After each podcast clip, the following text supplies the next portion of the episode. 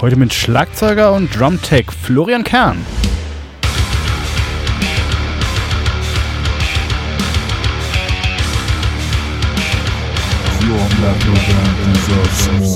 Also das war meine allererste Frage, als ich angefangen habe, Schlagzeug zu spielen. Wie stimmt man das Schlagzeug richtig? Ja, mich hat das interessiert. Ich wollte das wissen, wie kommt ein geiler Schlagzeugsound zustande? Und mir konnte das keiner so richtig erklären. Deswegen habe ich rumprobiert bis zum geht nicht mehr. Noch und nöcher, verschiedene Fälle ausprobiert, jede Trommel irgendwie überall dran rumgeschraubt, bis es halbwegs passabel klang und Erfahrung gesammelt. Herzlich willkommen bei The Band Show, dem Szene-Podcast für deine Metal- oder Hardcore-Band. Ich bin dein heutiger Host Marc und ich wünsche dir viel Spaß.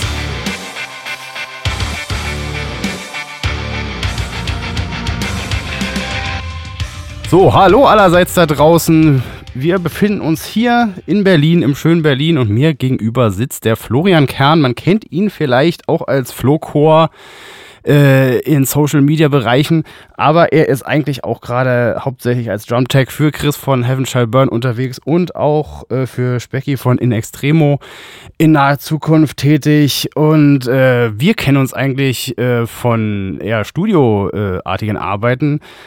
Äh, wo wir schon zusammengearbeitet haben, zum Beispiel äh, hat der, äh, äh, mein Kollege Florian Nowak ja zum Beispiel Bands wie Itchy, die Imi Bulls, Toxpack, Unzucht, Montreal, Alex Mofa Gang produziert und der Flo ist immer eigentlich unser Go-To Drum-Tech gewesen, der uns geholfen hat, äh, die Schlagzeuge fit zu machen im Studio für Produktionen.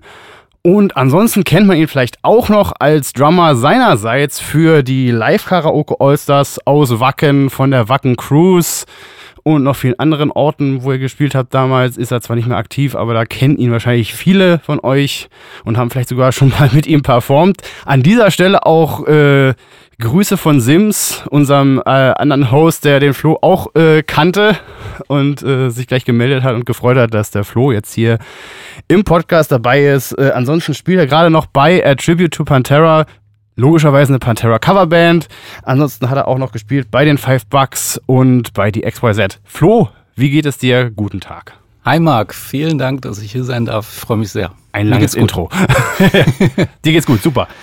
Ja, wir sind heute hier, um äh, quasi das, das Kernthema no, äh, no pun intended, äh, anzugehen, nämlich äh, Schlagzeugmythen beziehungsweise alles, was mit Schlagzeug zu tun hat, äh, wenn, versuchen wir heute äh, zu bespielen. Und äh, ich würde sagen, wir fangen einfach mal ganz aus der Kalten an mit einer Frage, die mir im Prinzip zugetragen wurde von einem Hörer. Und zwar, was muss man am Set checken, bevor man damit ins Studio fährt?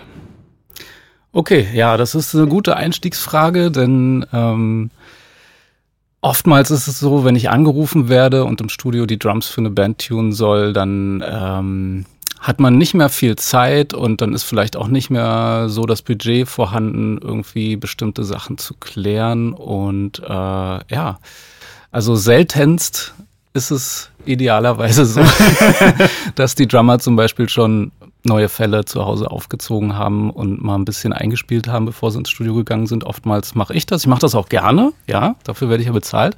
Aber ideal ist das nicht, ähm, denn wenn man mal die Gitarrenkollegen irgendwie beobachtet, wenn sie neue Seiten aufziehen, dann wird da erstmal dran rumgezogen und so, dann werden die Seiten gedehnt, gestretched und schön eingespielt. Und genau so muss man das im Prinzip auch ähm, beim Schlagzeug betrachten, neue Fälle sollten ein bisschen eingespielt werden und auch ein bisschen vorgedehnt. Ähm, manche Kollegen gehen da ein bisschen ruppiger zu Werke. Ich mache das ein bisschen gefühlvoller. also manche klopfen da so richtig drauf dann. Also zunächst mal frische Fälle kaufen. Ähm, Moment, ich muss das relativieren. Es kommt immer auf den musikalischen Kontext an. Wenn man jetzt oldschoolige Musik macht, irgendwie, wo die Drums eh relativ in Anführungsstrichen tot klingen sollen oder sehr oldschool, dann kann man auch alte Fälle benutzen, ja, wenn das zur Musik passt. Das muss immer im musikalischen Kontext gesehen werden, aber ich bin da hauptsächlich werde ich ja angerufen so für Rock äh, und Metal und Punk-Produktionen. Und da darf es schon mal was so neu, das soll ja auch frisch und zeitgemäß klingen oftmals, ne? Und dann soll es schon ein bisschen nicer klingen, sage ich mal. Genau. Also frische Fälle kaufen und ähm, die im Idealfall zu Hause selbst aufziehen schon mal, möglichst gleichmäßig stimmen. Ähm, oder muss noch nicht großartig gestimmt werden, aber gleichmäßig aufgespannt werden und so ein bisschen eingespielt werden, damit die sich setzen können, damit sie sich im Studio nämlich nicht gleich wieder verstimmen. Das gleiche wie bei der äh, Gitarrenseite, wenn man die ein bisschen vordehnt, im genau. Prinzip, nicht wahr? Ja. Ähm, ansonsten sicher gehen, dass irgendwie ja, die Struktur der Kessel in Ordnung ist, dass sie rund sind, dass keine krassen Macken in den Kesselgratungen sind. Das merkt man alles beim Fellwechsel. Sind alle Schrauben vorhanden? Sind die Böckchen richtig äh, fest am Kessel? Die Befestigungsschrauben kann man auch mal nachziehen, wenn man Felle wechselt. Ähm, sind alle Teile vorhanden? ja, im Idealfall natürlich auch Ersatzfälle mitbringen. Für die Toms nicht ganz so wichtig, für die Snare vielleicht schon. Auch ganz heißer Tipp. Ich meine, äh, Gitarristen und Bassisten haben auch Ersatzseiten dabei. Warum Genau. dann nicht wenigstens mal ein Snarefell einpacken? Das sind ja Verschleißteile, die müssen eh irgendwann nachgekauft werden und lieber zu viel von dem Kram mithaben im Studio als zu wenig. Dann geht Zeit verloren. Wenn mal was kaputt geht, muss man schnell irgendwo einkaufen gehen. Das will man nicht. Genau. Und ich sage auch immer, es ist natürlich auch immer gemein, ne? Also so ein ganzes Schlagzeug neu zu befällen ist halt so immens viel teurer, als so ein popliges Paar Seiten zu kaufen. Das oder stimmt Paar wohl. Seiten, äh, Ja. Päckchenseiten zu kaufen. Und da kann man halt schon mal ein paar hundert Euro lassen, wenn man jetzt auch noch Resonanzfälle wechselt, nicht wahr? Das, das kann ich ja verstehen. Aber äh, ich sag dann immer, wenn eine Studioproduktion ansteht, dann ist halt Studioproduktion und dann möchte man ja auch, dass es optimal wird. Und da kann man halt auch kein durchgedremmeltes Snarefell irgendwie mehr benutzen. Äh, Richtig, man muss sich halt vor Augen führen, du machst im Studio eine Momentaufnahme und die soll den bestmöglichen Eindruck von dir und deiner Band wiedergeben. Und ähm, das sollte es einem schon wert sein, denke ich. Ja, finde ich auch. Ja. Genau. Äh, ja, das ist doch schon mal ein guter Einstieg. Äh, dann äh, gehen wir doch am besten gleich weiter. Ähm, was wäre denn der Unterschied zwischen Studio und Live? Weil wie würde man sich denn zum Beispiel auf ein Live-Konzert in der Hinsicht vorbereiten? Was würd- würdest du da anders machen in der Hinsicht? Ja, also. Oder großartig überhaupt was anders, ist die Frage. Ja, das sind schon unterschiedliche Szenarien. Ich meine, wenn man weiß, welchen Sound man oder welcher Sound der Band am besten steht, wenn man da schon Erfahrung gemacht hat und viel rumprobiert hat, dann kann man äh, im Studio und live meinetwegen auch dieselben Trommeln und dieselben Fälle benutzen. Aber im Studio würde ich immer dazu raten, nicht zu stark vorgedämpfte Fälle auf die Kessel aufzuziehen, damit man einfach die Möglichkeit hat, noch ein bisschen mehr Dynamik, noch ein bisschen mehr Kesselvolumen, noch ein bisschen mehr Ton rauszukriegen, wenn man es denn braucht, wenn man es denn haben möchte. Wenn du sehr stark vorgedämpfte Fälle aufziehst, weil du denkst, äh, du möchtest einen sehr kontrollierten Sound im Studio haben, ähm, dann bringt dich das unter Umständen an die Grenzen. Du kannst aus einem ich sag mal, aus dem toten Fell nicht den Ton rausholen, wenn du ihn dann brauchst oder wenn du ihn dann haben möchtest. Ja. Wenn du ein eher ungedämpftes Fell hast, wenn du hart äh, spielst, darf es gern zweilagig sein, aber vielleicht nicht noch mit einem zusätzlichen Dämpfungsring drin. Das kann unter Umständen schon zu viel sein. Und was meinst du, äh, wo wir gerade auch bei äh, abgenudelten Fällen waren? Was, was ist denn so dein Indikator, wo du gleich sofort siehst, okay, das, also ohne es sogar zu spielen, das muss auf jeden Fall schon gewechselt werden. Also ich meine, der Laie würde vielleicht sagen, wenn Riss drin ist, natürlich. Ja, wenn Riss drin ist, ist eigentlich Ist ja schon klar. alles längst zu spät. Logisch. Ja, Aber sagen wir wenn- mal vorher. Wenn es so ein bisschen wie eine Kraterlandschaft aussieht, ne? wenn schon ein paar Dellen drin sind, das kann unter, unter Umständen schon dafür sorgen, dass der Ton nicht mehr sauber ist. Und dann sollte man spätestens dann eigentlich schon mal über einen Fellwechsel nachdenken. Ja, da habe ich auch das, äh, äh, die Erfahrung gemacht. Manchmal, es gibt so einige Drummer, die spielen halt, ich weiß gar nicht, wie man das nennt. Also die normale Stickspitze ist ja eher so äh, oval geformt, äh, geformt nicht wahr? Da gibt's verschiedenste Formen Genau. tatsächlich. Es ja. gibt aber auch so äh, krass genau Kugelrunde, sage ich jetzt mal. Und Ja. da ist ja die Auftrefffläche der Sticks wesentlich kleiner auf dem Fell. Richtig. Und da kriegt man irgendwie wesentlich schneller so eine kleine Kraterlandschaft dahin, habe ich so das Gefühl, weil halt die, die Kraft verteilt sich halt auf viel, viel weniger Fläche, wenn du äh, auf die Trommel schlägst. Und da habe ich dann schon äh, die Erfahrung gemacht, das war so eine Punkband tatsächlich, die war mal hier und hat, Mhm. da hatte der tatsächlich so eine Sticks. ja. Und da hatten wir irgendwie überhaupt keine Chance. Also, da, das war nur eine ganz kurze Produktion. Aber da haben wir wirklich gesagt, ey, du musst mit einem anderen Stick spielen, weil das Fell ist jetzt gleich durch, wenn du so weitermachst. Oder einfach ein bisschen dosierter. Aber darauf Ja. können sich die meisten Schlagzeuger im Studio spontan nicht wirklich einstellen. Das muss man ein bisschen geübt haben. Und ähm, ja, du sagst es. es ich finde das Schlagzeuger auch deswegen so faszinierend, weil es so unglaublich viele verschiedene Komponenten gibt, ähm, die man berücksichtigen kann und sollte und mal erkundet haben sollte. Genau. Im Idealfall für sich zu Hause im, im Proberaum, bevor man ins Studio geht. Und äh, das mit den runden Tipps ist nämlich genau dieses Problem. Ja? Du hast eine gute Stick-Artikulation auf dem Right-Becken zum Beispiel, Klar. aber für die Fälle kann es sehr schnell unangenehm sein und werden. Und, ähm, Zumindest, wenn du dich nicht unter Kontrolle hast mit dem, wie du da spielst. Ne? Richtig, genau. Da würde ich dann eher so eine, ja, man sagt Acorn oder eichelförmige äh, Stockspitze empfehlen. So ist ja nämlich der Fachbegriff, wusste ich natürlich nicht. Ich als äh, Gitarrist äh, weiß das natürlich nicht. Aber äh, okay, Acorn. Genau. Das merke ich mir. Ähm, ja, okay. Das hat im Prinzip denselben Effekt, als wenn du Toms sehr stark angewinkelt spielen würdest. Dann hast du auch mit anderen Stockspitzen genau das gleiche Problem, dass die sich so ins Fell drücken, dass du schnell ja, Dellen hast. Ja. Das macht Sinn.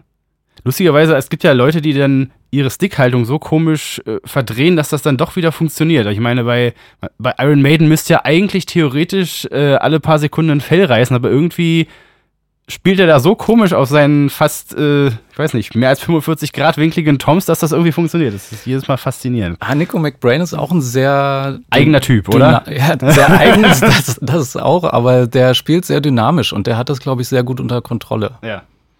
Genau. Äh, ja, dann gehen wir nochmal äh, weiter zum nächsten Block, wie ich so schön sage. Und zwar äh, Stimmen. Ganz ja. heikles Thema. Und zwar, äh, es gibt ja so, erfahren wir mit dem größten Klischee an. Also das größte Klischee ist ja immer noch, wozu soll ich denn mein Schlagzeug stimmen? Es wird ja eh alles getriggert. Ja, das ist sehr schade, dass sich diese, dieses Klischee überhaupt ergeben hat. Wem sagst du das? ähm, ja, wo fangen wir da an? Ähm, also im Idealfall stimmst du dein Schlagzeug und dann klingt es geil. Wenn es nicht geil klingt und du nicht die Möglichkeit hast, irgendjemanden anzurufen, der dir dabei hilft, das zu stimmen, dann wird natürlich gesampelt und getriggert, bis es irgendwie passabel klingt. Vielleicht kommt daher dieser Mythos. Wahrscheinlich. Ähm, aber es macht total Sinn, sich damit zu beschäftigen. Also das war meine allererste Frage, als ich angefangen habe, Schlagzeug zu spielen. Wie stimmt man das Schlagzeug richtig? Ja, mich hat das interessiert. Ich wollte das wissen. Wie kommt ein geiler Schlagzeugsound zustande? Und mir konnte das keiner so richtig erklären. Deswegen habe ich rumprobiert bis zum geht nicht mehr. Noch und nöcher. Verschiedene Fälle ausprobiert. Jede Trommel irgendwie überall dran rumgeschraubt, bis es halbwegs passabel klang und äh, ja, ja, es ist halt auch faszinierend. gesammelt. Es ist halt auch faszinierend, dass irgendwie die, die Schlagzeuger so das, äh, so den Ruf haben, die Musikergruppe zu sein, die am schlechtesten ihr Instrument irgendwie stimmen können, was natürlich irgendwie tragisch ist. Aber äh, das hast du wahrscheinlich auch schon oft äh, mitbekommen. Ich meine, sonst hättest du auch weniger zu tun wahrscheinlich. Aber genau. Also insofern ist es gut für mich, weil ich da aushelfen kann. Genau. Und das mache ich auch total gerne. Und ich gebe auch meine Tipps und äh, da, Tricks gibt es eigentlich nicht. Das ist äh, keine Raketenwissenschaft, aber ich gebe das alles gerne weiter, ähm, damit Drummer sich eben ein bisschen mehr damit beschäftigen, weil ich finde es total wichtig. Also du kannst, ähm, also ein guter Schlagzeuger bringt jedes Set zum Klingen und zum Grooven, da, das ist nicht die Frage. Aber wenn das Set noch geil gestimmt ist, dann klingt es umso besser, dann macht es umso mehr Spaß, selbst drauf zu spielen und für den Hörer macht es mehr Spaß, weil es einfach irgendwie dann diesen Wow-Effekt mit sich bringt, ja. Ich glaube, das mit dem Triggern ist, ist auch noch äh, zusätzlich äh, angestachelt worden, weil ja heutzutage im Prinzip keine Metal-Produktion mehr ohne äh, Sampelei oder auch im Rockbereich meinetwegen, ohne Sampelei mehr äh, stattfindet. Zumindest in den meisten Fällen. Und da liegt es natürlich irgendwie nahe zu sagen, ja, äh, wozu muss ich mir denn überhaupt noch die Mühe machen, so nach dem Motto. Aber das Problem ist ja, dass man dann halt auch außer Acht lässt, dass irgendwie im Raum ja auch noch irgendwas stattfinden muss. Und äh, man ja auch mit einer, also zum Beispiel, was ich von der Produzentensicht aus sagen kann, wenn du keine Raummikrofone aufbaust, beziehungsweise das nur äh, stiefmütterlich behandelst, dann kriegst du einfach nicht die Größe, die du irgendwie so von äh, Produktionen kennst, irgendwie hin. Weil der Raumklang ist so immens wichtig dafür, dass das Schlagzeug nach Schlagzeug klingt und eben nicht nur nach ein paar Samples, die irgendwie so in, im luftleeren Raum vor sich hin pickern, das, äh, das ist ganz essentiell wichtig und ohne dass man das Schlagzeug gestimmt hat, passiert im Raum einfach viel weniger. Ich meine, Richtig. wenn man alles total tot macht, dann entwickelt halt das Schlagzeug da auch keinen Sound. Genau. Und äh, das, das verwehrt man sich dann oder das verbaut man sich total. Und was äh, zum Beispiel wir auch oft machen, wir machen ja auch noch Samples vom Schlagzeug selber äh, Mhm. bei der Produktion, was denn da tatsächlich drüben steht und benutzen dann die vorwiegend, was halt sofort einen viel natürlicheren Klang äh, zur Folge hat, weil du halt nicht irgendwelche Fremdsamples auf ein Schlagzeug versuchst draufzuschrauben, die da gar nicht zu gehören. Das kann natürlich auch durchaus stilistisch nötig sein, sage ich jetzt mal, für gewisse Produktionen. Dann ist das ja auch völlig okay. ja. Aber ich sag mal so, die meisten Drummer wünschen sich ja irgendwie noch, dass das nach deren Set klingt, sag ich jetzt mal. Oder würdest du das anders sehen? Nee, ich sehe das ganz genauso. Also ich möchte meinen Spielstil und meinen Charakter irgendwie reflektiert wissen in der Aufnahme. Genau. Und noch sowas, äh, zum Beispiel die Snare auch. Selbst wenn man ein Schlagzeug besamplet, das habe ich auch bestimmt schon ein paar Mal in diesem Podcast hier erzählt, äh, der Snare-Teppich ist so wichtig für die Echtheit des, des, äh, des Schlagzeuges, was man da hört, selbst wenn man ein Sample draufklebt. Und äh, wenn zum Beispiel die Teppichansprache scheiße ist, dann habe ich das schon wieder weniger und dann klingt es schon wieder mehr nach Drumcomputer. Und das ist schon wieder so ein Problem, was man einfach verhindern kann, wenn die Bude einfach geil gestimmt ist. Genau. Snare-Teppich, wichtiges Stichwort, neben äh, frischen Fällen auch ab und zu mal wechseln, ja. Und vielleicht auch einen neuen Snare-Teppich einpacken für die Produktion. Ja, genau. Allerdings, und ähm, da muss ich mal kurz ähm, ein bisschen abweichen von deiner letzten Frage, äh, noch rückblickend in Bezug auf äh, Studiovorbereitung, offen dafür sein, auch nicht unbedingt das eigene Equipment benutzen zu wollen, sondern vielleicht auch das, von dem der Ingenieur oder der Produzent sagt, äh, was sie vor Ort haben und was sich bewährt hat. Ja, damit man nicht erst lange rumprobieren muss mit irgendwelchen studiofremden Trommeln. Ähm, wenn das ebenfalls schon anderweitig Studio erprobt ist, dann kann man das ja gerne machen, aber seid offen dafür, irgendwie auch andere Trommeln zu spielen als eure eigenen. Und auch Becken. Ja. Ganz großes Pro Problem oft. Äh, zum Beispiel, ich hatte auch oft das Problem, dass zu dicke Becken einfach im Studio echt schwierig sind. Also Auf jeden Fall, ja. das, äh, man hat immer den Eindruck, also ich verstehe auch, woher das kommt. Ich meine, so ein Becken ist halt schnell kaputt gespielt irgendwie und dann hat man wieder 250, 350 Euro in Sand gesetzt äh, und dann kauft man halt ein dickeres, weil es halt länger hält. Ich, ich verstehe ja, warum das so gemacht wird. Ich würde das ja vielleicht sogar selber so denken, wenn ich äh, Schlagzeug anfangen würde zu spielen. Aber das Problem ist halt, dass wenn du auf, die, auf dieses Becken draufhaust, auf dieses dicke Becken, da der Ton kommt fast verzögert aus diesem Becken raus, weil weil er, bis das Ding mal angefangen hat, irgendwie zu schwingen, das dauert halt irgendwie so ein paar Millisekunden länger, als wenn das halt ein bisschen dünner ist. Genau, erstens das.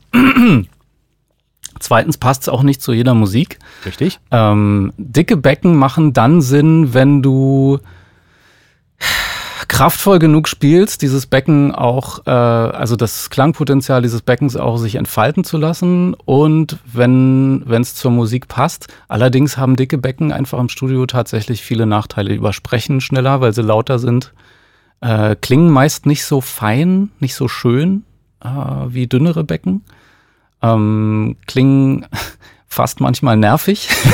du. Was Ja. ich schon an nervigen Hi-Hats zum Beispiel hatte, die halt einfach überall drauf sind. Ich meine, das Ding steht ja sowieso genau neben der Snare. Und Mhm. dass das dann im Snare-Mikrofon natürlich laut zu hören ist, ist klar. Ja. Aber manchmal, das ist fast, äh, das kriegst du ja auch am Ende nicht mehr raus. Manchmal mache ich das, also oft muss ich das Hi-Hat-Mikro ausmachen, weil dann wäre sie ja noch lauter, die Hi-Hat, weil die Genau. sowieso überall drauf ist. Auf der Snare drauf, auf den Overheads ist die sowieso immer drauf. Das kannst du sowieso nicht verhindern. Genau. Und selbst wenn du irgendwelche Mikrofon-Abschirmtechniken äh, einsetzt, irgendwie Schaumstoff dazwischen oder irgendwie sowas, kann man ja alles bauen. Aber du kriegst es einfach nicht hundertprozentig raus. Das geht einfach nicht. Und wenn du dann auch noch so ein riesiges, lautes Eisen dazu stehen hast, was wahrscheinlich voll krass klingt, wenn du daneben sitzt und es vielleicht auch so voll Spaß macht, da richtig reinzulangen. Ja. Aber das ist auch echt schwierig manchmal. Ja, dicke, große Becken sind für große Bühnen gemacht, sage ich mal. Da macht das Sinn. Ja, in kleinen Clubs und im Studio ist das eher schwierig bis kontraproduktiv. Äh, ich kann auch nur anraten, selbst im Proberaum schon mal zu probieren, selbst wenn ihr laute Musik spielt. Kauft euch mal ein Crashbecken, was jetzt nicht irgendwie den Zusatz Rock, Metal oder Heavy hat, sondern vielleicht eher Medium oder ein ganz normales Crash. Oder besten thin. Ja, Finn, Finnbecken, ich bin da ein Fan von, ja. Es passt nicht immer, aber die klingen sehr schön. Und dann versucht mal zu dosieren. Bassdrum, Toms und Snare gerne mit ordentlich Punch spielen, aber wenn ihr ein Crashbecken durchspielt, mal ein bisschen Gas rausnehmen, ja. Ein bisschen dynamischer spielen, das macht total Sinn. Ich weiß, es ist total schwierig und äh, ist intuitiv manchmal genau umgekehrt, aber das ist so ein Aha-Erlebnis, was ich hatte. Das ist ja auch eine Kraftgeschichte, oder? Ich meine, man Ja. muss ja auch da viel, also sagen wir mal, man spielt ein langes Konzert und dann, man muss ja vielleicht auch ein bisschen Kraft dosieren, gerade bei schneller Musik. Und wenn man dann halt nicht so in die Becken reinprügeln muss, damit da was rauskommt, ist das ja vielleicht auch zuträglich. Kommt einem total zugute, genau, ja. Genau. Da haben wir auch gleich das äh, dicke, dünne Becken-Thema abgehandelt. Ähm, kommen wir doch wieder zurück zum Stimmen am besten, nach dieser kleinen, äh, nach dieser kleinen Nebenroute. Und zwar ähm, braucht man fürs Schlagzeugstimmen deiner Meinung nach guten, guten Sinn für Tonhöhe oder ein Gehör dafür, sage ich jetzt mal. Also ich selbst bin jetzt nicht so bewandert, was Herzzahlen angeht oder so. Ja, ich habe zwar auch schon Snares auf äh, bestimmte Herzbereiche gestimmt, ähm, auf deine oder Flo Novaks Nachfrage hin, um ja mal auszuprobieren, ob das zum jeweiligen Song passt oder so. Ich würde sagen, ich habe das eher so im Gefühl, das sind einfach Erfahrungswerte, weil man im Laufe der Jahre schon hunderte Snares und Toms und Bassdrums unterm Stimmschlüssel hatte und dann weiß man irgendwann, in welchem Bereich das funktioniert. Würdest du auch sagen, dass das kesselabhängig ist? Total, ja, auf jeden Fall. Und auch äh, materialabhängig? Äh, ja, ja auch. Aber ähm, ja, da gibt's mehrere Faktoren.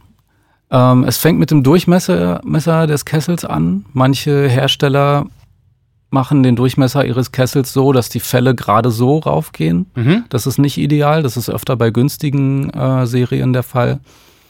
Dann gibt's unterdimensionierte Kessel. Das ist total sinnvoll, damit das Fell erstmal schön drauf schwimmen kann, sage ich immer, ähm, damit man es auch gleichmäßig stimmen kann.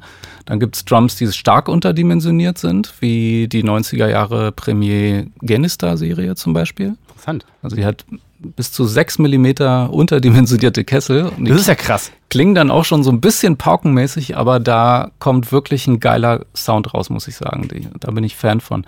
Ähm, dann macht es einen Unterschied, ob die Kesselstärke eher dünn oder eher dick ist. Wie viele Holzlagen hast du da? Ähm, dicke Kessel brauchen mehr Energieinput, um ihr volles Klangpotenzial zu entfalten. Ich habe ein altes Tama Star Classic Maple Set mit dünnen Ahornkesseln. Das kann fast alle Stilistiken bedienen, aber da gibt es eine Obergrenze, eine dynamische Obergrenze. Wenn du da irgendwann mit zwei B-Sticks übelst drauf drischst, so, dann kommt da einfach nicht mehr viel raus. So. Okay, also du würdest sagen, ähm, um die andere Frage, die ich hier noch habe, äh, schon mal einzubauen, man kann auch nicht zum Beispiel jedes Snare auf jede Tonhöhe stimmen, weil es einfach irgendwann vom Material her nicht möglich ist, Genau. da noch was rauszuholen. Genau. Oftmals ist es bei, bei Holz-Snares schwierig, wobei man das auch nicht pauschalisieren kann. Da gibt es ja auch verschiedene Bauarten. Also, ich sag mal, ideal sind sowas wie Vollholzkessel, One-Piece, Maple Shells oder sowas. Oder aus einem vollen Holzstamm herausgefräste Kessel irgendwie, weil die einfach ähm, die größtmögliche strukturelle Integrität bieten. Wie sagt man das? Ja, ja, würde ich Bei mal so- Metallkesseln würde ich sagen, sind es gegossene Kessel wie Cast Bronze Snares oder Cast Steel. Ähm, die sind meistens auch ein bisschen dicker, geht so ab zwei drei Millimetern Wandstärke los. Und die, diese Art von Kessel ähm, kannst du wirklich hoch und tief stimmen und die liefern meistens einen ziemlich sauberen Sound. So bei Normalo-Fabrikaten ist das eher schwierig. Also hochgestimmt klingt fast jedes Snare gut, tief macht's nicht jede mit. Was würdest du sagen, ist so, dass äh, kann man. Es gibt ja so diesen typischen Dead-Sound, den man irgendwie sich basteln kann, wenn das Fell so kaum angespannt ist und so. Und man dann am besten noch irgendwie so ein, keine Ahnung, ein ausgeschnittenes Blatt Papier drauflegt und noch die Geldbörse und einen 9-Volt-Block und was weiß ich, was man noch alles als Dämpfer da drauflegen kann, äh, würdest du sagen, dann eher äh, großen Kessel, äh, großen Kessel nehmen und eher nicht auf die 12er Snare sich verlassen? Ja, also 12 oder 13 Zoll Durchmesser Snares würde ich für so eine Sounds nicht nehmen. Das okay. stimmt schon. Also dann eher eine 14er. Da muss der Kessel aber auch nicht unbedingt zwangsläufig sehr tief sein. Mhm. Also das kannst du mit der Dämpfung regeln. Da muss das Fell auch nicht unbedingt super lasch sein. Oder neu. Genau. ähm, ja, aber schon ein größerer Kessel für so einen äh, 70s Revival Sound oder so, wie man genau, das auch immer nennen will. Genau. Der typische äh, Wüsten keine Ahnung was, Sound, genau. Ähm, okay, wo wir schon gerade bei, bei Snares und so weiter sind, würdest du denn sagen, oder wo ist der größte Unterschied zwischen preiswerten Sets und teuren Sets? Also jetzt mal abgesehen von den Becken, da wissen wir ja eigentlich, also wirst du wahrscheinlich pauschal bestätigen, dass je teurer das Becken, desto meistens klingt es auch besser. Würdest ja, so wobei dicke Becken äh, wie die Pies to Root Serie auch relativ teuer sind, glaube okay, ich. ja. Aber also Ausnahmen logisch, je mehr Material du da Klar. hast. ähm, bei Kessel Sets genau. ist das unterschiedlich. Da gibt es Unterschiede in der Qualität der Hardware. Ja, je mehr Geld du ausgibst, desto stabiler sollten die Böckchen und das Material sein, aus dem das alles gemacht ist. ähm, Holzsorten gibt es natürlich ganz krasse Unterschiede und exotische Furniere und Finishes außen. Ähm, die Optik spielt dabei eine, eine Rolle.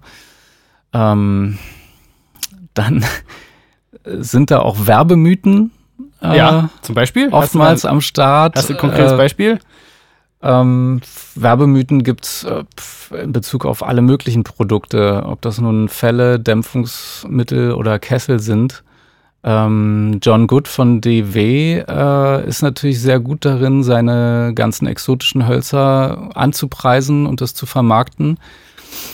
Ich glaube auch, dass das teilweise durchaus Sinn macht, sich damit zu beschäftigen. Ähm, die Frage ist dann, wo ist, wo ist die Grenze zur Dekadenz und wo ist, äh, bis wohin geht das Hörbare? Also wie viele Euro hörst du tatsächlich? Ich sag wie bei der Gitarre wahrscheinlich am Ende.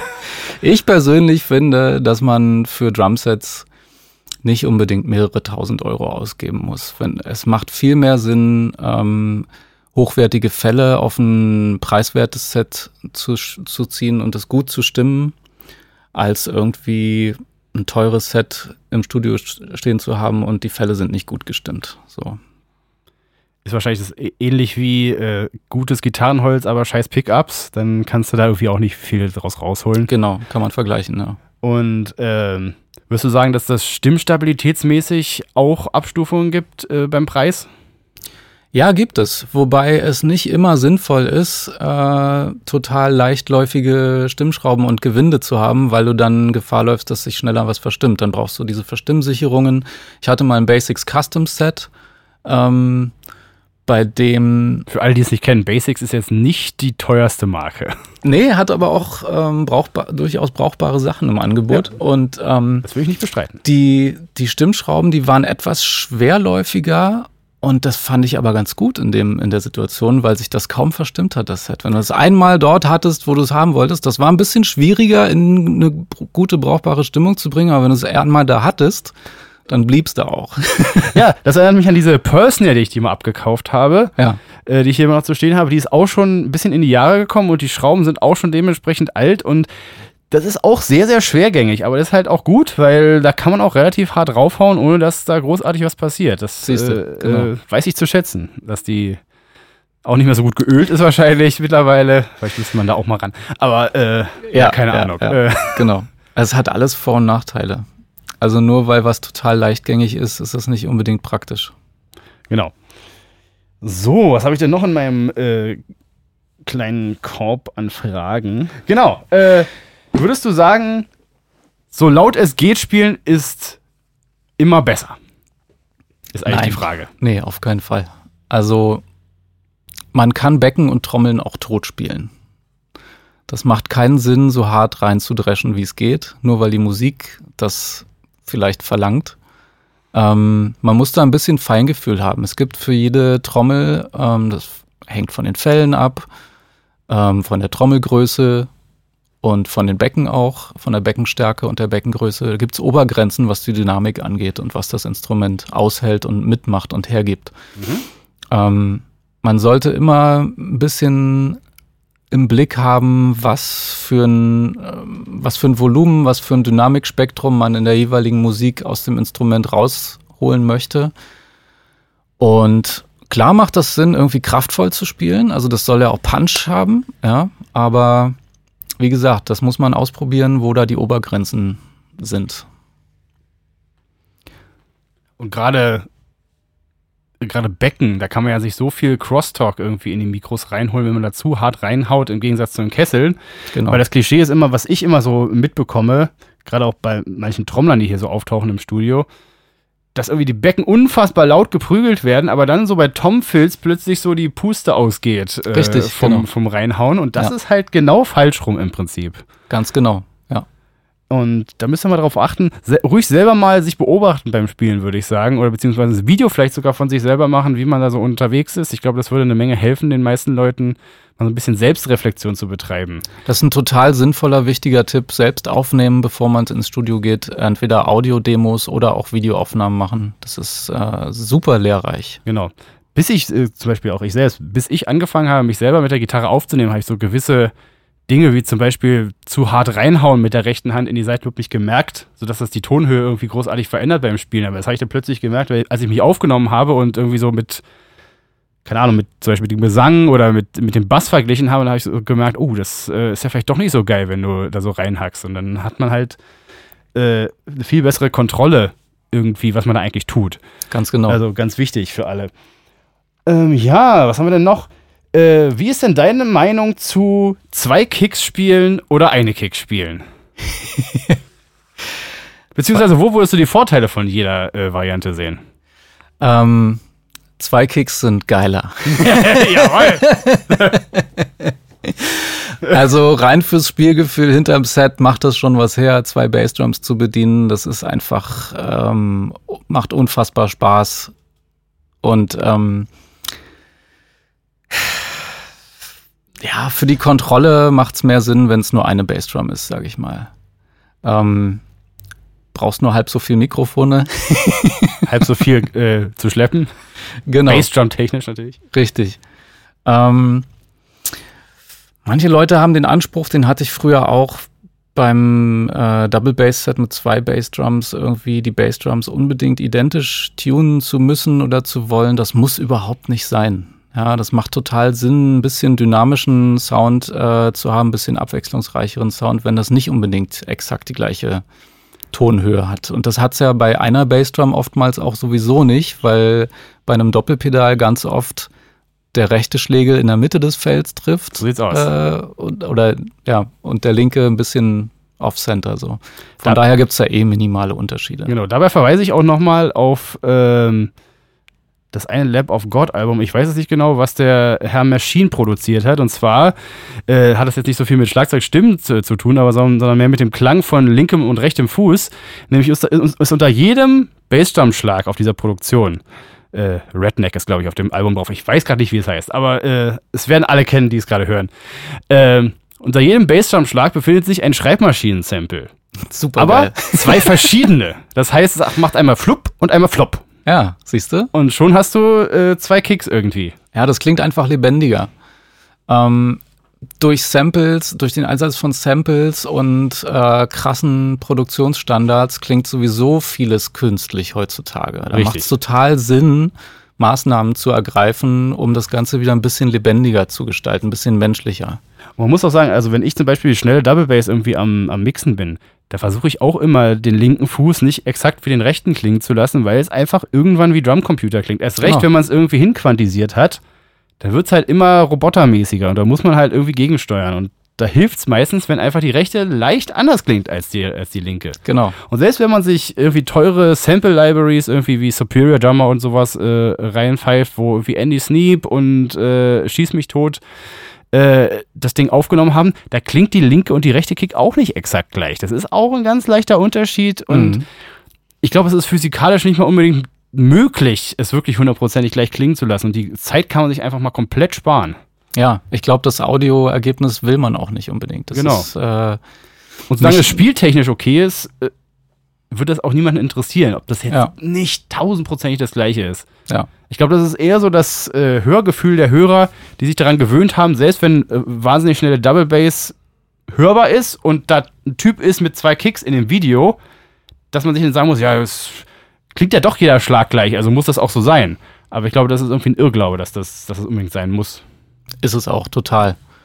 Das hat mir äh, Peter, der Tontechniker vom Musik und Frieden, ehemals Magnet, zum ersten Mal irgendwie mitgeteilt. Ja. Also muss deine beiden Kicks gar nicht identisch stimmen und ich nehme auch sogar zwei vier verschiedene Mikrofone, hat er, glaube ich, gesagt, Oh, wirklich? Naja. dass das einfach ein bisschen lebendiger klingt. Ich finde es gerade super faszinierend, fällt mir gerade auf, dass Ja. Drummer im Studio oftmals versuchen, so konstant oder das ist ja wünschenswert, so konstant und vielleicht so ein bisschen maschinenmäßig wie möglich zu spielen. Und die Samples, die man dann eventuell benutzt, versucht man so menschlich wie möglich Das zu ist gestalten. tatsächlich, äh, man trifft sich dann irgendwo in der Mitte. Ja, genau. Aber ja, das ist eine interessante Entwicklung. Ich habe auch das Gefühl, dass äh, viele Drummer, die heutzutage anfangen, Schlagzeug zu spielen, mehr mit eher hinge hineditiertem Drums aufgewachsen sind. Ja, auf jeden Fall. Dementsprechend aber auch irgendwie krasser üben, weil sie denken, die müssen quasi äh, diesen hundertprozentig hineditierten Standard schon so spielen. Ja, ja, ja, also da genau. gibt es garantiert einige, die äh, viel krasser geübt haben, als es, sagen wir mal, vor 20 Jahren der Fall war. 100 Pro. Das ist ja teilweise echt ernüchternd, wenn man den Nachwuchs so sieht, was die alles drauf haben. Das ist so krass. Ja, man braucht nur teilweise mal YouTube anmachen, wo dann so ein Vierjähriger sitzt und da irgendwie so ein Pantera-Song durchzockt. Genau. Oder Slipknot und so sagt, Einerseits, ja, okay. einerseits freut es mein Herz total, andererseits ist das so ein bisschen ernüchternd und Ja. man denkt sich so, wow, okay, krass, ich muss Scheiße. üben, ey. Ja. Ja, ja, krass. Ähm, ja, äh, ich weiß nicht, war das, hatten wir das schon? Äh, These, größere Kessel sind immer lauter. Ah, das ist interessant. Ähm, also Big Drums equals Big Sound, sage ich mal. Das hat nicht notwendigerweise was mit Lautstärke zu tun. Lautstärke kommt daher, wie viel Energie du in das Fell mit dem, mit dem Stock reinbringst. So, ne? Also je, je härter du draufschlägst, desto lauter wird das auch. Äh, größere Kessel bring, liefern einfach mehr Volumen. Und das kann geil sein, das kann aber auch unerwünscht sein. Ähm, die klingen vielleicht ein bisschen länger, kommt auch drauf an, wie viel, äh, was für Fälle und wie viel Dämpfung da drauf ist. Es muss einfach zur Musik passen, man muss das ausprobieren. Ich mag äh, große Toms sehr gerne, ich mag aber auch kleine Toms in gewissen äh, Kontexten. Hat alles Vor- und Nachteile, ist Geschmackssache letzten Endes.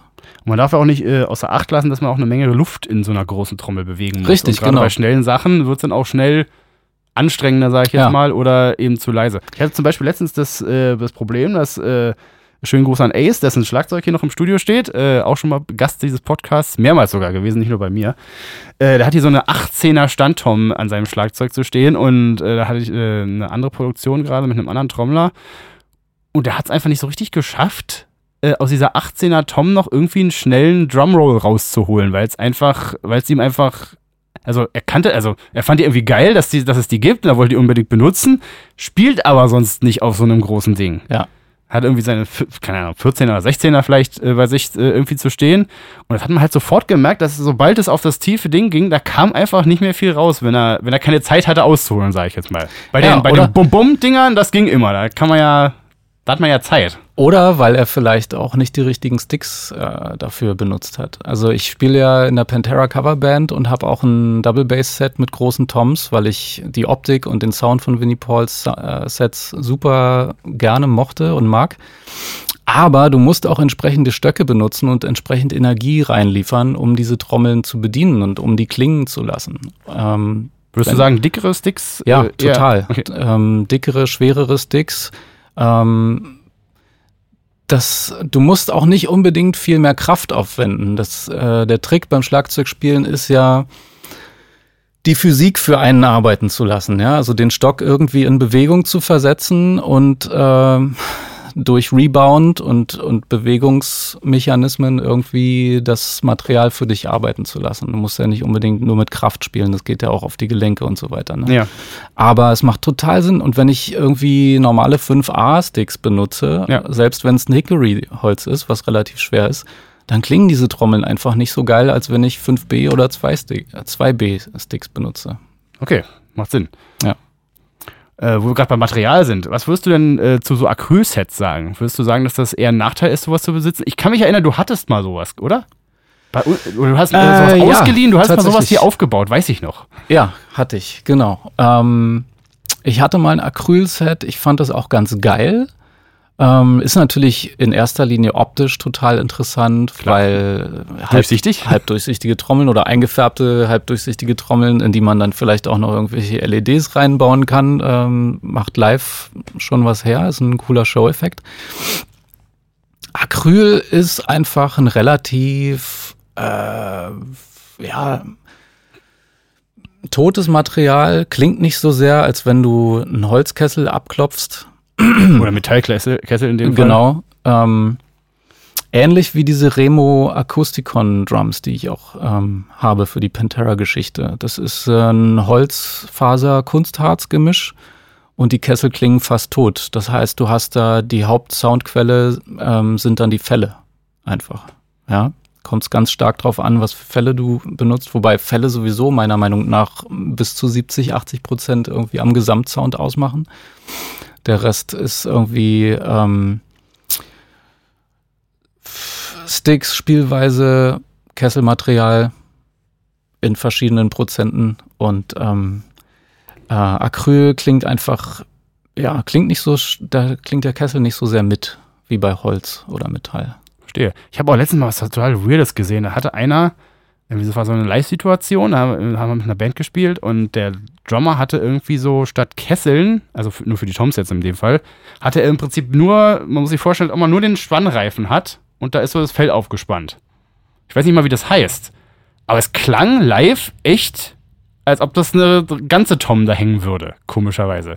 Ja, das sind so Practice-Kits, Ja. äh, glaube ich, ne, wo du nur ein Schlagfell hast. Ja, genau. Ähm, da gibt's auch andere Konstruktionen, irgendwie äh, Rotodrum oder sowas. Ja, ja, genau. Ähm, wo du zwar Schlag- und Resonanzfell hast, du kannst aber die beiden Kesselhälften, das sieht so aus, als wäre das eine in der Mitte durchgeschnittene Trommel, ähm, voneinander entfernen Ja, oder ja, ja. Ran, aneinander ranbringen. Ja. Und dadurch merkst du, äh, wie wenig Einfluss eigentlich der Kessel auf den Sound hat. Der, der Hauptsound-Lieferant äh, Lieferant sind die Fälle. Ja. Und, Bestes ähm, Beispiel eigentlich. Genau. Das kann auch alles klingen und funktionieren. Ähm, ist eher für live interessant, sage ich mal. Für Studios, das sind sehr spezielle Sounds, Ja. muss man schon sagen. Wie gesagt, in der Live-Situation fand ich das total mega. Also, also, ich war zumindest fasziniert, dass das im Prinzip klang, als ob da eine Tom stehen würde. Genau. Und Ja. Dass da gar kein Kessel dran sein muss, offensichtlich, damit es irgendwie nach Schlagzeug klingt. Dann erübrigen sich eigentlich die Diskussionen um Ob- irgendwelche exotischen Hölzer und so weiter. Genau, total. Das kann auch alles einen Einfluss haben, verstehe mich nicht falsch, ja. Aber das sind minimale, das sind Nuancen, die hört der normale. Ja, du würdest also sagen, nicht. ist im Prinzip wieder Vergleich Gitarre, äh, das Material ist eigentlich nicht so entscheidend. Es ist viel entscheidender für den Spieler selbst, der hinter einem Instrument sitzt Ja. oder der das Instrument wie beim äh, Gitarristen am Körper hat. Du merkst ja die Resonanzen, das ist unterschiedlich, ob du eine Acrylgitarre spielst oder eine. Mahagoni-Gitarre. Klar.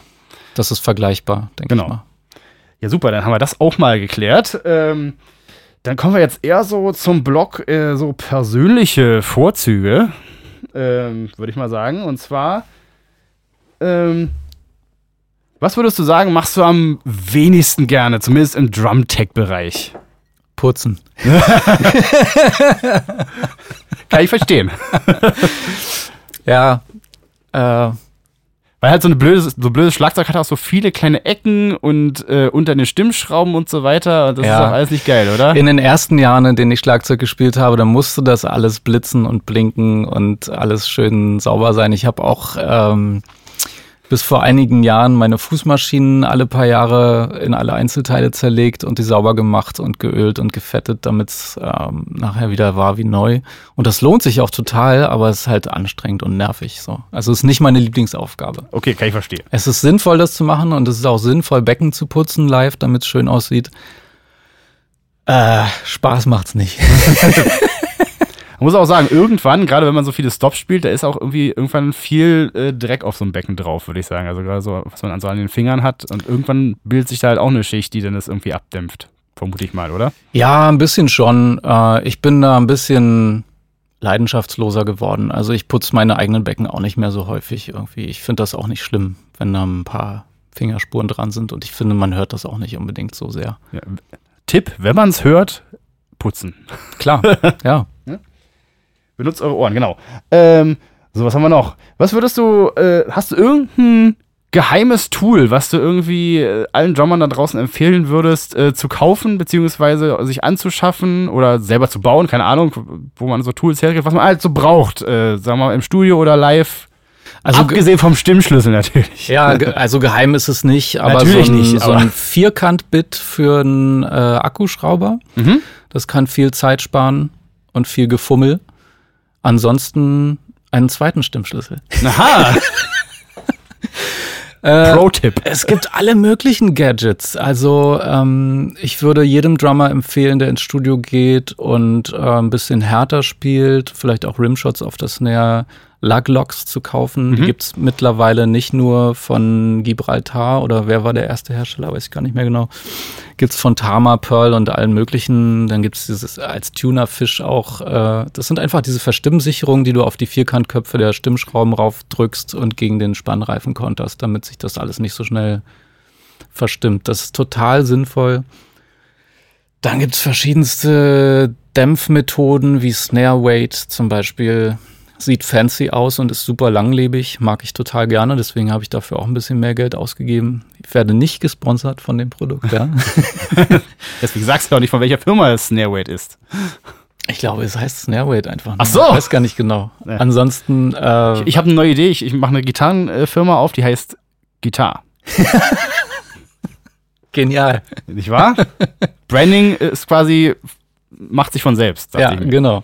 Also ich bin Fan von langlebigen und umweltschonenden Sachen. Mhm. Irgendwie, ich mag es nicht, irgendwie tausend Gafferreste immer überall drauf zu haben oder alte Moongel-Pads. Die kann man übrigens auch abwaschen, mache ich auch immer, ja. damit sie länger haltbar sind und wieder schön kleben. Äh, puh, so ad hoc fallen mir jetzt keine Secret Gadgets so richtig ein. Was hältst du von so äh, ich sage jetzt mal, gimmickartigen Dingen wie Drehmomentschlüssel und äh, solchen Geschichten. Oh, gut, dass du es ansprichst. Ähm, das kann sinnvoll sein, wenn du sicher bist, dass alle deine Gewinde sauber und leichtgängig sind. Drehmomentschlüssel macht natürlich keinen Sinn, wenn du da ein altes, siffiges Set hast, wo Dreck in den äh, Gewinden ist und sich das dann schwerer drehen lässt, dann ähm, verfälscht das das Ergebnis. Ansonsten, ich habe persönlich keine Erfahrung mit Drehmomentschlüsseln. Ich brauche es nicht unbedingt. Ich habe das irgendwie so halbwegs im Gefühl, wie, wie oft ich dran drehen darf, bis es kaputt geht. Oder bis es nicht mehr gut klingt. Man mag äh, auch bei der Gitarre, wenn irgendwann, ja, jetzt, jetzt reißt die Seite gleich. Genau. Ne? Stimmhilfen können super sinnvoll sein, wie ein Tunebot oder wie eine Drum Dial oder wie auch wie immer die heißen. heißen. genau. Da gibt es übrigens auch super äh, Handy-Apps, die nicht gleich ein Hunderter kosten. Nur mal so als Tipp. Ja, wunderbar. Genau. Wenn es mal laut ist und auf dem Festival man nicht genau hinhören kann, dann macht es Sinn, irgendwie schon mal Referenzwerte zu haben ja, mit solchen eben. Gerätschaften, dass man ungefähr weiß, in welchem Bereich man jetzt ist. Ja, benutze ich zum Beispiel auch immer ganz gerne, wenn der Flo zum Beispiel das Schlagzeug gestimmt hat, aber dann halt nicht die ganzen drei Tage hier bezahlt wird, um äh, sein Ohr hier hinzuhalten, weil so viel Geld haben die meisten, meisten Bands ja leider nicht. Habe ich auch meistens irgendwie die App da, um immer so nach jedem Song mal zu kontrollieren, ja, ist jetzt die Snare irgendwie nicht mehr auf der Herzzahl, wo wir vorher waren, und dann können wir noch ein bisschen nachstimmen. Also ich kann sogar mal gucken, wie meine heißt, die ich benutze. Äh, Wäre nicht gesponsert von äh, Drum Tune Pro. Äh, aber ah. da gibt es noch drei andere, die auch nur, glaube ich, einen Fünfer kosten oder sowas. Also einfach mal, nur so zum Referenzcheck ist das total super und äh, reicht auch völlig aus. Könnt natürlich auch den teuren Tunebot und wie sie alle heißen auch kaufen. Aber das macht Sinn, sich damit auch mal beschäftigen, zu beschäftigen. Ja. Genau. Okay, da kommen wir jetzt eigentlich auch schon, beziehungsweise noch, äh, vielleicht noch mal zum Thema Aufbau vielleicht noch mal was. Mhm. Ähm, hast du für dich über die Jahre einen optimalen, wahrscheinlich sowieso einen optimalen Aufbau vom Schlagzeug natürlich irgendwie herausgefunden. Aber wie war da so dein Prozess, um das, äh, was, um das zu testen, wo was hängen muss, so zum Beispiel? Also ich, äh, ich kenne das immer irgendwie, dass viele Drummer fast das nie irgendwie sich so ins, äh, ins Gedächtnis rufen, dass man das ja vielleicht auch mal üben könnte, zum Beispiel, also für, um den Bogen mal zu schlagen. Zum Beispiel bei der Aufnahme ist es immer gut, wenn die Becken nicht so nah an den Tom-Mikros dran sind, zum Beispiel. Aber das ist ja dann meistens zu spät, dem Drummer zu sagen, ja, du musst jetzt aber das Becken eigentlich 30 Zentimeter weiter nach links hängen, damit wir halt nicht so viel Crosstalk haben.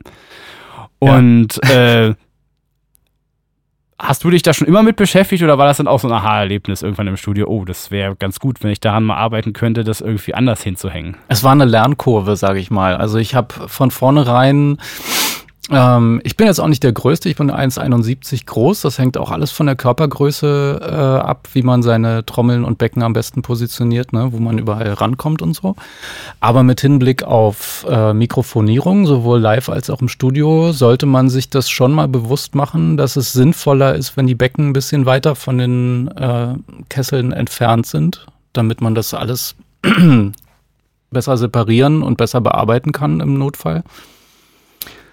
Ähm, ich hatte früher einen ganz, ganz engen Titan-Aufbau und habe äh, zum Leidwesen. Wahrscheinlich, wahrscheinlich die meisten, oder?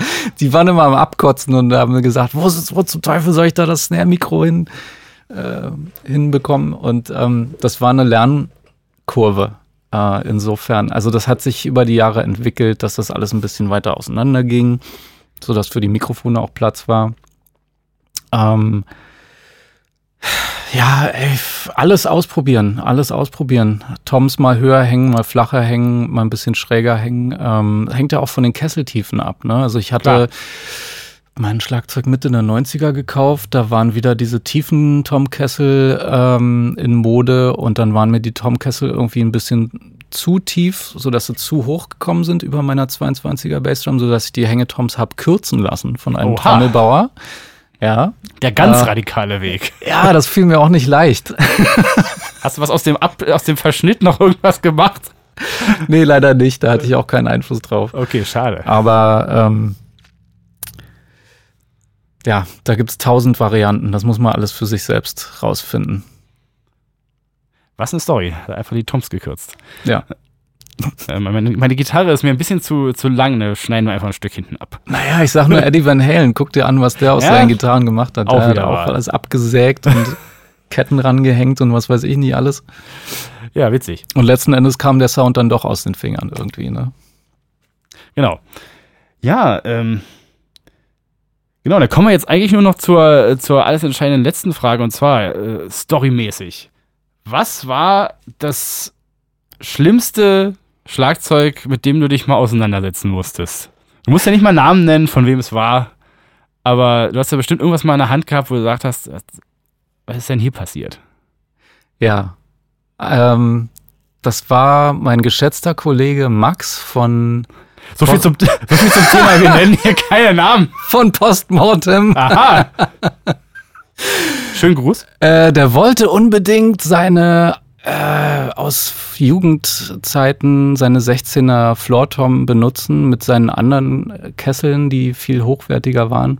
Das war irgend so ein No-Name-Ding äh, mit nur sechs Stimmenschrauben und Lachs pro Seite und Jawohl. übelst verstaubt und versifft. Und ich dachte schon, ach du Scheiße, wie soll ich denn da überhaupt einen halbwegs brauchbaren Klang rausbekommen, geschweige denn das irgendwie in Einklang mit dem Rest des Schlagzeugs bringen. Was soll ich sagen? Wir haben die neuen Fälle aufgespannt, er hat sie eingespielt und es klang super. Es klang geil. Ja. Also niemals irgendwie sich täuschen lassen von der Optik. Es kommt drauf an, äh, ob gute Fälle drauf sind und ob die gut bearbeitet werden. Und dann ist es auch oftmals so, ähm, dass wenn du da drüben im Aufnahmeraum irgendeine Störfrequenz oder irgendwas wahrnimmst, was dir nicht gefällt, das heißt nicht notwendigerweise, dass das hier drüben auch ankommt ja. ähm, durch die Mikrofone und in den Boxen. Macht immer erstmal einen Soundcheck und hört euch das dann drüben an. Es kann sein, dass das gar nicht so sehr ins Gewicht fällt oder dass das trotzdem cool klingt ist sowieso so ein Ding. Wenn man an dem Set sitzt, dann sitzt man ja auch äh, vom Raum her an einer Position, wo ja kein Mikrofon ist. Also genau. die Mikrofone sind ja meistens nah dran oder wenn es ein Raummikrofon ist, dann ist es weit weg. Und genau da, wo dein Kopf ist, wenn du am Schlagzeug sitzt, da ist ja dann kein Mikrofon. Da kann halt auch im Raum irgendeine komische Resonanz gerade in deinem Ohr ankommen, die vielleicht auch geil ist und die du dann vermisst hinterher, hatte ich auch schon mal. Äh, dass kann die, dass die Typen dann in den Regieraum kommen und sagen, ja, aber irgendwie drüben knallt das irgendwie mehr äh, und so ist halt immer schwierig zu sagen, weil halt äh, durchs Mikrofon immer also es ist ja nicht möglich, den hundertprozentigen Klang von so einer Trommel überhaupt einzufangen. Es ist immer nur ein Ausschnitt, egal wo Richtig. du das Ding hin äh, zeigst, das Mikrofon. Und äh, was das Mikrofon hört, ist nicht zwangsläufig das, was du auch selber hörst. Ganz genau, so sieht's aus. Ja, Flo, ich glaube, meine Liste ist äh, aufgebaut. Ich weiß nicht, ob du noch irgendwas Ergänzendes äh, in deinem Kopf hast oder in deiner imaginären Liste. Mir fällt ähm, nichts ein. Nee. Äh, wo findet man dich denn im Internet, wenn man vielleicht dich anhören möchte für eine Tour oder fürs Drumtune oder sogar fürs Trommeln, wer weiß? Äh, Facebook oder Instagram, Flowcore oder Flowkern. Machen das wir auch in die Shownotes, genau. Machen genau. wir auch in die Shownotes, da könnt ihr draufklicken. Äh, schaut mal bei dem Flo vorbei, gebt ihm auch ein Like und äh, ja, vielleicht äh, sehen wir uns irgendwann mal wieder, wenn wir eine zweite äh, Folge machen über Schlagzeug. Super gerne. Ja, ja freue mich über Feedback. Ja, vielen Dank und äh, bis dann. Ciao. Wenn euch diese Episode von The Band Show gefallen hat, dann bewertet uns doch bitte mit 5 Sternen hier auf unserem Spotify-Profil. Und falls ihr mal mit mir arbeiten wollt, egal ob Mix, Master oder komplette Produktion, ihr findet mich auf markwüstenhagen mit ue.de. Ja, bis zum nächsten Mal.